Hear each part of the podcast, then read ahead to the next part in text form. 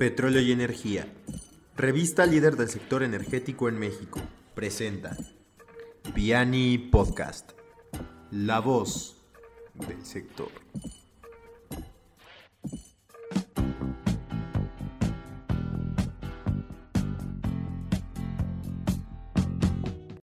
¿Qué tal, estimados escuchas de Piani Podcast? Bienvenidos a un episodio más de nuestra transmisión. Y el día de hoy vamos a platicar sobre las noticias más relevantes del sector y también incluimos una entrevista con Francisco Cepeda, CEO de Linker Energy. Comenzamos en Piani Podcast. En la segunda noticia tenemos que la mezcla mexicana de petróleo registró una ganancia del 0.43% frente al precio del cierre del miércoles, al cotizarse en el mercado energético internacional en 37.74 dólares por barril, informó Petróleos Mexicanos. Buenas noticias para la Ciudad de México en nuestro tercer punto, ya que la CDMX está estrenando el primer Metrobús articulado 100% eléctrico que entra en operación en las líneas de Metrobús. El grupo francés Engie, líder mundial en energía, y Mobility ADO, empresa mexicana con alcance global experta en soluciones de movilidad, anunciaron la puesta en marcha del primer autobús articulado 100% eléctrico a baterías para operación en el Metrobús de la capital mexicana. Tras la renuncia del ingeniero Alfonso Morcos Flores, exdirector del SENACE, Carlos Gonzalo Meléndez Román asumió este jueves la dirección general del mismo. Y en la última noticia tenemos que la Amexi anunció que ha elegido a Juan Manuel Delgado como presidente de la asociación y a Evelyn Vilches como vicepresidenta de este organismo, el cual estuvo liderado por Alberto de la Fuente en presidencia y Merlín Cochran como director general. Les damos las felicitaciones a todos los involucrados por su liderazgo y obviamente esta publicación comprometida e interesada de continuar difundiendo los contenidos y actividades de esta importante asociación en el sector de hidrocarburos.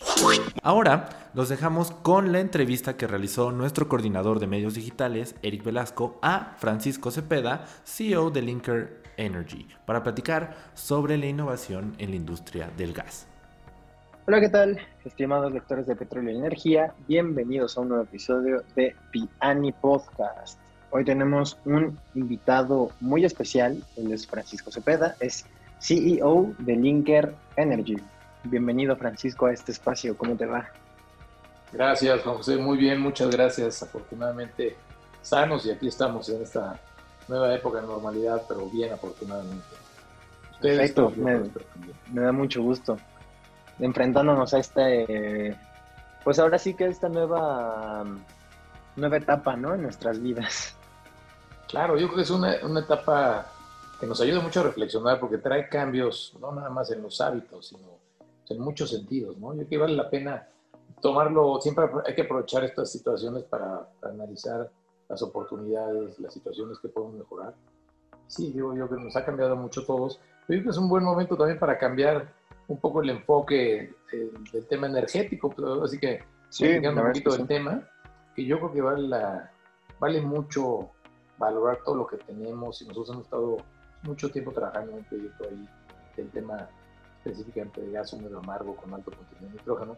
Vemos una gran cantidad de valor ahí para recuperar. Creo que es un buen momento para tomar decisiones, no cambio de rumbo, sino un rumbo más eh, enfocado en aprovechar los recursos que ya tenemos, están ahí y que se han quedado debajo de la mesa y no los han aprovechado. Sí, sí, sí. Oye, antes de entrar en materia general energética, nada más, pues platícame rápido de qué va Linker Energy, cuál es su propuesta, su innovación dentro del sector energético actualmente. Claro, mira, te platico. Eh, básicamente nosotros empezamos a trabajar hace más de 12 años en el tema de analizar y crear soluciones para la separación del gas amargo con alto contenido de nitrógeno que es un tema que nosotros veíamos venir desde ese momento cuando se empezaron a inyectar grandes cantidades de nitrógeno en Cantarell, que bueno, pues es el, único lugar en el mundo donde se han inyectado esas cantidades. Y veíamos que tarde o temprano iban a venir temas, eh, algunos problemas, digamos, operativos y se iba a contaminar todo el gas asociado que existe ahí. Como bien sabes, pues Cantarell es de los campos más grandes del mundo, más importantes. nos dio riqueza durante muchísimos años, y ahorita está en declive el, el campo. Entonces nosotros veíamos que iba a haber algunos problemas, pues, para empezar con el gas que iba a poder perder sus propiedades porque pierde poder calorífico que ha contaminado con hidrógeno, pero además no veíamos que iba a venir también una pérdida de líquidos riquísimos que tiene ese yacimiento en el gas asociado, como el etano, el gas LP y naftas, ¿no? las gasolinas. Entonces, todo ese tema con el tiempo ha ido creciendo, bueno, se ha ido deteriorando la pérdida de, de energéticos en México, dada esa cantidad de nitrógeno que va creciendo incrementalmente con la reinyección y reinyección constante. Y bueno, pues, desde, hace, desde ese momento empezamos a trabajar en esas soluciones con distintas áreas en ese momento de TEP, lo que era PGTB, en la región sur, TEP, nos buscaban para distintas alternativas y empezamos a trabajar con una empresa que es líder mundial en separación de gases y tiene una especialidad en errores, que es Desde ese entonces estamos con ellos eh, viendo alternativas y opciones aquí para el país muy interesantes. Bueno, pues el, tiempo nos, ha ayudado un poco, no a dar la razón, pero nos ha ayudado un poco a que el escenario idóneo para un proyecto de esto ya sea ahorita, que ya no hay prácticamente crudo, hay muchísimo gas. Y lo que decidimos hace unos años fue justamente formar Linker Energy una especie de, startup para utilizar el lenguaje actual, enfocada en hacer alianzas con compañías líderes en el mundo, con, tenemos una alianza muy buena con empresistas, con tecnólogos, específicamente para tener ciertos problemas del sector energético. Uno de ellos es este, que es el principal que vemos nosotros, que hemos estudiado y trabajado muchísimo en de ingeniería, todo Pues todo ese esfuerzo para darle una, una canalización correcta, lo empezamos, con, lo empezamos a manejar a través del interés. A su vez también estamos viendo otro par de, de temas importantes a desarrollar, de almacenamiento muy interesante, pero todavía estamos, en, ya te platiqué más adelante, estamos en las últimas etapas no tan avanzados como NRU, que ya son proyectos que tenemos muy maduros y muy estudiados. La, pues la verdad muy interesante ese tema. Ahora que justo cuando mencionaste la parte de pues un poco la unión, ¿no? Que incluso la creación de la startup que me mencionaste, ¿tú crees que debería de haber una unión en el sector energético mínimo para este cierre de año y para el inicio del otro para que pues se pueda ver un reflejo y un aumento en bueno, más bien una mejora en, el tema de la crisis que se está viviendo actualmente o, crees que realmente cada empresa, sea de sector público o sector privado, deba de tomar su, su propio camino y sus propias decisiones o si deban unir fuerzas? Mira, yo creo mucho en las sinergias. Eh, Linker es la creación de una sinergia de compañías importantes. Yo te diría que no hay mejor oportunidad para trabajar juntos que esta. ¿Por qué? porque en la actualidad justamente hay una crisis. Estamos viendo una transición de energéticos hacia los que le llaman energéticos del futuro, de la energía de energético por excelencia de transición, que es el gas natural. De alguna forma nosotros tenemos grandes riquezas en gas natural, concretamente, como te decía, en la región sur y en Cantarell, más allá de Burgos y los campos, que son únicamente campos aceros. Y de alguna forma, eh, petróleos mexicanos y el Estado tienen esos, son los dueños de esos recursos. Entonces, requieren tecnologías nuevas para poder estar a la vanguardia en la explotación y aprovechamiento de esos recursos que no han podido aprovechar en los últimos años. Están enterrados ahí y ahorita lo requieren más que nunca, pues tanto el país como Pemex. Creemos que es una gran oportunidad. Nosotros hemos venido en pláticas de hace tiempo con ellos, en el sentido de que si ellos quieren hacer el proyecto, lo pueden hacer adelante, pueden comprar, o si quieren, nosotros hicimos algunas propuestas que no son eh, necesariamente un contrato de servicios o una APP, sino propuestas diferentes que pueden funcionar. Coexistimos privados con financiamiento y el Estado, digo, siempre manteniendo su soberanía y de alguna forma recuperando más valor del que ahorita podrían recuperar. Hoy en día están reinyectando un gas valiosísimo o venteándolo, pero no le están sacando ningún valor, ningún provecho económico. Y no olvidemos ahorita que el crudo es fundamental el presidente quiere la autosuficiencia y seguridad energética, que yo también opino que es fundamental, estamos en la misma línea que ellos. Y esto ayudaría mucho, porque no nada más consiste, no se queda en el crudo y en las gasolinas, se queda también en el gas LP. Nosotros somos deficitarios, importamos la mayoría del gas LP en el país. El gas LP es el energético más sensible para la población de bajos recursos. Más del 76% del país consume gas LP. Mucha gente que tiene bajos recursos no tiene dinero para coche, pero sí tiene que calentar su comida, su baño, todo con gas LP. yo creo que ahí es un tema muy importante, muy sensible que podemos atacar. El gas natural, por supuesto, que es crítico para la industria, para todo, para todo el país. Las naftas y gasolinas también lo son.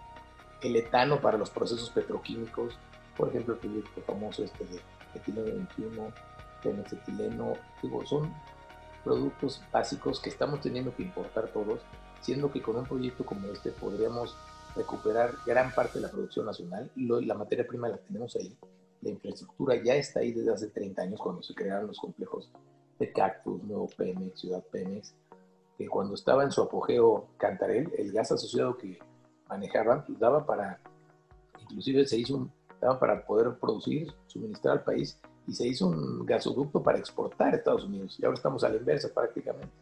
Entonces creemos que Petróleos Mexicanos tiene y la nación una riqueza tremenda allí. Nosotros tenemos la tecnología, el conocimiento del tema, que nos llevamos digo, muchos años estudiándolo, como para poder hacer una implementación rápida de un proyecto y aprovechar dentro de esta misma administración el, el recuperar todo, todo, todo, ese valor y ayudar a disminuir las importaciones de manera importante. Entonces yo sí creo en las sinergias, creo muchísimo que debemos sumar esfuerzos, la IP y el gobierno, al final de cuentas somos lo mismo, en distintos roles, pero estamos en el mismo barco. Ahora, pues muy interesante todo lo que mencionas de las propuestas nuevas que pues prácticamente pues tienen que ayudar, ¿no? A la futura transición energética y pues que se está hablando, que tanto se está hablando, pero pues que realmente no, pues no se ve aún tan cercana, ¿no? Mi... Ajá, sí, o sea, aquí en, aquí en México. Mi, pregunta es realmente, es, eh, ¿tú crees que Pemex realmente vaya a tomar esta, bueno, al menos durante este sexenio, vaya a tomar esta iniciativa de poder apoyarse en sectores privados, o sea, todavía más de lo que ya lo hace para, para poder lograr una estabilidad? Mira, yo creo que sí. Te voy a decir por qué. Porque entiendo que ha habido algunos casos que se han, han sido públicos de temas de convenios, arreglos o X temas que han manchado mucho el, los, el, concepto de participación de la industria privada, ¿no? algunos abusos en algunos contratos. Digo, seguramente es correcto, pero no juzguemos a todos por algunos pocos. Yo creo que hay una muy buena disposición también dentro del gobierno en eso. Inclusive si tú ves el año pasado los proyectos prioritarios de Pemex, eran ocho proyectos y un proyecto era este, la separación de gas sí. amargo y bien especificado con un tercero, porque ellos saben que necesitan tecnologías con las que no cuentan, conocimientos que los que, los que no tienen. Entonces se pueden sumar experiencias con fórmulas nuevas que funcionen para ambas partes, muy transparentes, que se vea claramente qué gana cada quien para que no haya discusión. Yo creo que ese tema lo entienden bien y como te digo, seguramente pues, han encontrado algunos casos los pues, que cada vez ha habido de abusos o de influencias o temas así para algunos contratos y son los que salen en los medios, pero yo creo que sí está todavía abierto en ese sentido a, temas transparentes y que funcionen para todos perfectamente bien. De otra manera, no hay forma de sacar el tema adelante. ¿eh? Sí, o sea, estamos hablando de temas importantes, sobre todo para, pues para el mercado mexicano, ¿no? En, temas energéticos. Pero ahora realmente, ¿cuáles crees tú que sean los retos y oportunidades que México tiene para la producción y el, para la producción y el almacenamiento de gas? Mira, yo creo que estamos en un, momento fundamental para el país por dos sentidos. Hay una, llamémosle, vida útil de los productos hidrocarburos crudos que se estima de 25 a 50 años. Entonces, las decisiones y ese tipo de proyectos llevan muchos años de implementar y muchísimos recursos. Entonces, yo creo que el mundo va a hacer una transición energética, como lo platicamos hace rato. Yo creo que en México podría empezar a enfocarse en esa, esa transición energética y llamémoslo una transición energética local, ¿yo cuál vería primero? Uno, Cantarell, bueno, fue el yacimiento que nos dio todo a México. La realidad es que fue abundancia tremenda, que ahorita ya está decayendo, está al 10% de lo que producía en sus mejores momentos en crudo, pero no olvidemos que ahí está lleno de gas muy rico, húmedo, amargo, desafortunadamente con nitrógeno, Pero si solucionamos ese tema, podemos pasar de hacerlo un yacimiento petrolero de crudo, un yacimiento de gas y petrolíferos, que son valiosísimos. Más allá del gas natural, tenemos gas natural ahí, pero además tenemos, como te repito, muchos líquidos valiosísimos. Todos esos petrolíferos valen mucho más que el gas natural y se requieren en el país. De hecho, los estamos importando y requerimos importar más. Es un absurdo que estemos importando todo eso, teniéndolo ahí, pudiéndolo extraer. Como te decía, ya existe la infraestructura hace más de 30 años para hacerlo, porque se hacía cuando estaba en sus glorias Cantarell. Entonces, ¿por qué no lo hagamos y llamémosle esa la primera transición energética regional o nacional, no? Y de ahí vamos enfocándonos a ver cómo van evolucionando las cosas. Pero entre esta misma administración, perfectamente daría tiempo, ya tienen conocimiento del tema, de los problemas, y creo que lo están analizando y por lo que entiendo lo ven con buenos ojos. Y es un tema que muy poca gente se ha enfocado a ver.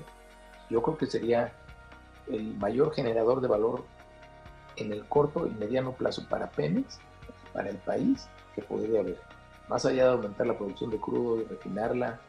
Entonces estamos hablando aquí, esto hay que hacer una, llamarlo una refinería, pero de gas y petrolíferos.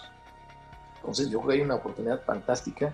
Me gusta mucho el enfoque de esta nueva administración de ser más nacionalista, retomar los temas y disminuir las vulnerabilidades que tenemos de dependencia de importación de petrolíferos, tipo gas LP, etano, naftas, es tremendo.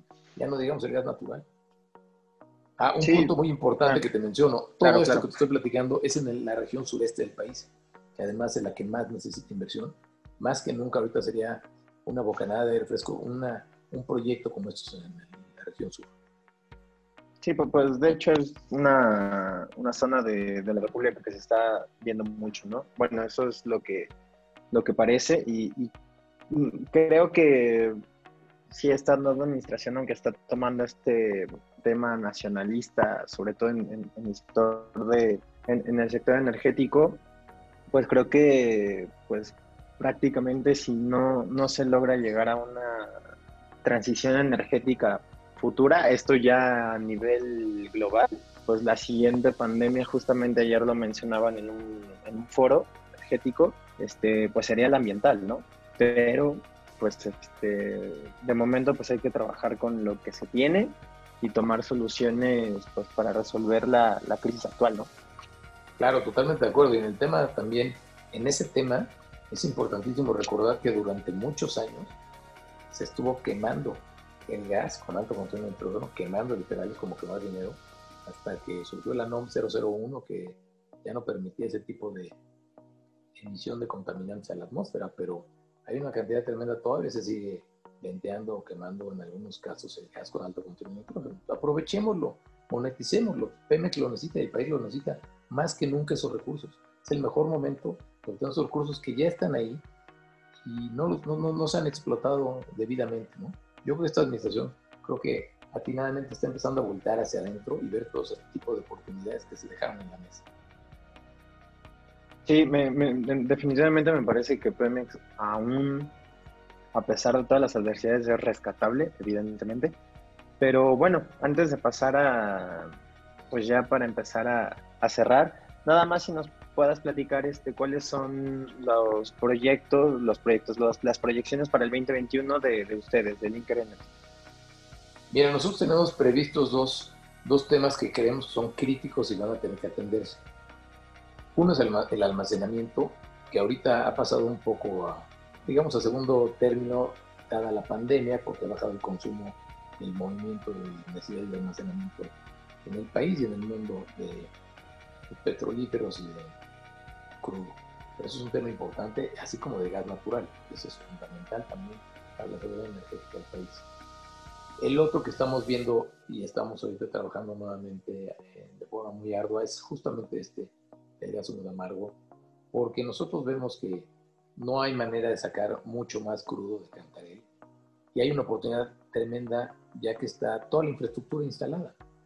Entonces se puede aprovechar, como te decía, para cambiar la vocación de campos de producción de crudo a campos de producción de gas húmedo, que es riquísimo. Ojo, recordemos que es mucho más rico en productos que el gas natural. No estamos hablando de metano nada más. Estamos hablando de etano, propano, butano, C5 naftas, bueno, es riquísimo ese gas. Hay que aprovecharlo, ya está ahí. Nosotros estamos ahorita trabajando en, afinar nuestras propuestas para poder ver si en el 2021 se puede concretar un proyecto en este sentido que nos daría mucho gusto por el país, por nosotros, por lograr esta autosuficiencia energética que tanto este, se comenta hoy en día y sí creemos nosotros muchísimo en ella. Tarde o temprano sí estamos dependiendo de un solo país que importamos el gas. No hay infraestructura para almacenar. Estamos importando gas LP de todos lados, estamos importando gasolina. Eh, inclusive se debe importar bastante crudo para las mezclas. Y si empezamos a producir más crudo es fantástico, pero no hay dónde almacenar tampoco el crudo. Ni el gas natural, ni ninguno de estos productos que mencionaba. Entonces, ambos temas creo que van a ser críticos en la operación y hacia ahí estamos apuntando hacia el 2021. Pues muy bien, me, me parece interesante que, que, todavía se tomen estas iniciativas para poder, sobre todo para dejar de, de importar, porque pues todos los, los, productos se tienen aquí, simplemente hay que encontrar esa fórmula para poder seguir aprovechando pues todos esos gases que, que mencionas, ¿no? Y sacarle un, un, provecho. Este, pero pues bueno, Francisco, muchísimas gracias por acompañarnos en este episodio de, de Piani Podcast. Este, no sé si, si, quieras mencionar las redes sociales, si tengan redes sociales para que la gente los pueda buscar, los pueda seguir. Muchas gracias. Bueno, pues antes que nada, eh, te agradezco a ti y a todos los lectores el, el, tiempo. Y te comento que básicamente nosotros estamos, digo, operamos muy, eh, estamos muy enfocados en la, no tanto en redes sociales, pero sí estamos enfocados en las soluciones. Entonces, con todo gusto, cualquier duda, cualquier tema, el correo es frase arroba linkedenergy.com, con todo gusto. Pero digo que estamos con todas las energías concentradas en estos temas. Y nuevamente les agradezco mucho este espacio. Pues gracias Francisco nuevamente por, por acompañarnos en este espacio. No se olviden lectores de seguirnos en todas nuestras redes sociales, Petróleo y Energía, en Instagram, Twitter, Facebook, LinkedIn. Pueden escuchar todos los episodios del podcast a través de iTunes Podcast, Spotify. Y este, recuerden que ya se pueden inscribir a la segunda temporada de Be Energy. Lo único que tienen que mandar es un correo a lvs.petroleoenergia.com con su nombre, su puesto, la empresa para donde trabajan y eh, su perfil de LinkedIn para que puedan ser este, agregados a la base de datos y no se pierdan el evento más importante de networking del el sector energético. Muchísimas gracias y hasta luego. Pues sin duda una charla muy interesante con eh, Francisco al respecto de innovaciones en gas y pues también eh, aprender a utilizar los recursos que vienen derivados del gas, ¿no? En este caso, ¿tú qué opinas al respecto, Eric, sobre la conversación que tuviste con Francisco?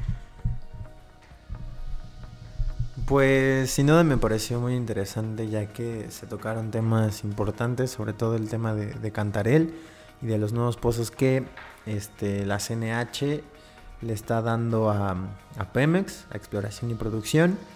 Y pues yo coincido en esta parte de tener una sinergia, poder llegar a acuerdos tanto sector privado como público para que el país pueda seguir adelante, Pemex pueda seguir adelante y pues toda esta crisis que se está viviendo actualmente pues se deje atrás y no solo ver bueno, que se continúen viendo a los gases tradicionales como el butano, el etano, el metano como, como gases malos, porque pues este, son bastante ricos en, en cuestión de, energía.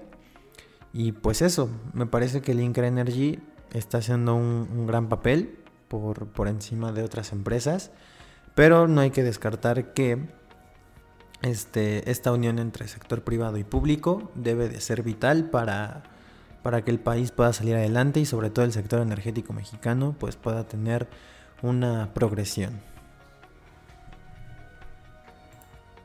Esto fue todo, estimados escuchas de PE Podcast en nuestro episodio de hoy. Les recordamos que nos pueden encontrar en redes sociales, Facebook, Twitter, Instagram, LinkedIn, YouTube, como Petróleo y Energía. Por supuesto, también reiterándoles el que visiten nuestra página web www.petroleoenergia.com para que se enteren de las mejores noticias del sector. Y por supuesto, también haciéndoles la más cordial invitación a nuestro evento virtual Be Energy, el cual está celebrando su eh, segunda temporada en el mes de octubre, todos los martes en punto de las 11 de la mañana. Lo único que tienes que hacer es enviar un correo a lvs.petroleoenergia.com con tu nombre, empresa, puesto y perfil de LinkedIn. Así podemos estar en contacto contigo, mandarte la liga de conexión y vivirás la experiencia de este foro y networking digital. Muchas gracias por estar con nosotros y nos escuchamos en el próximo P&E Podcast.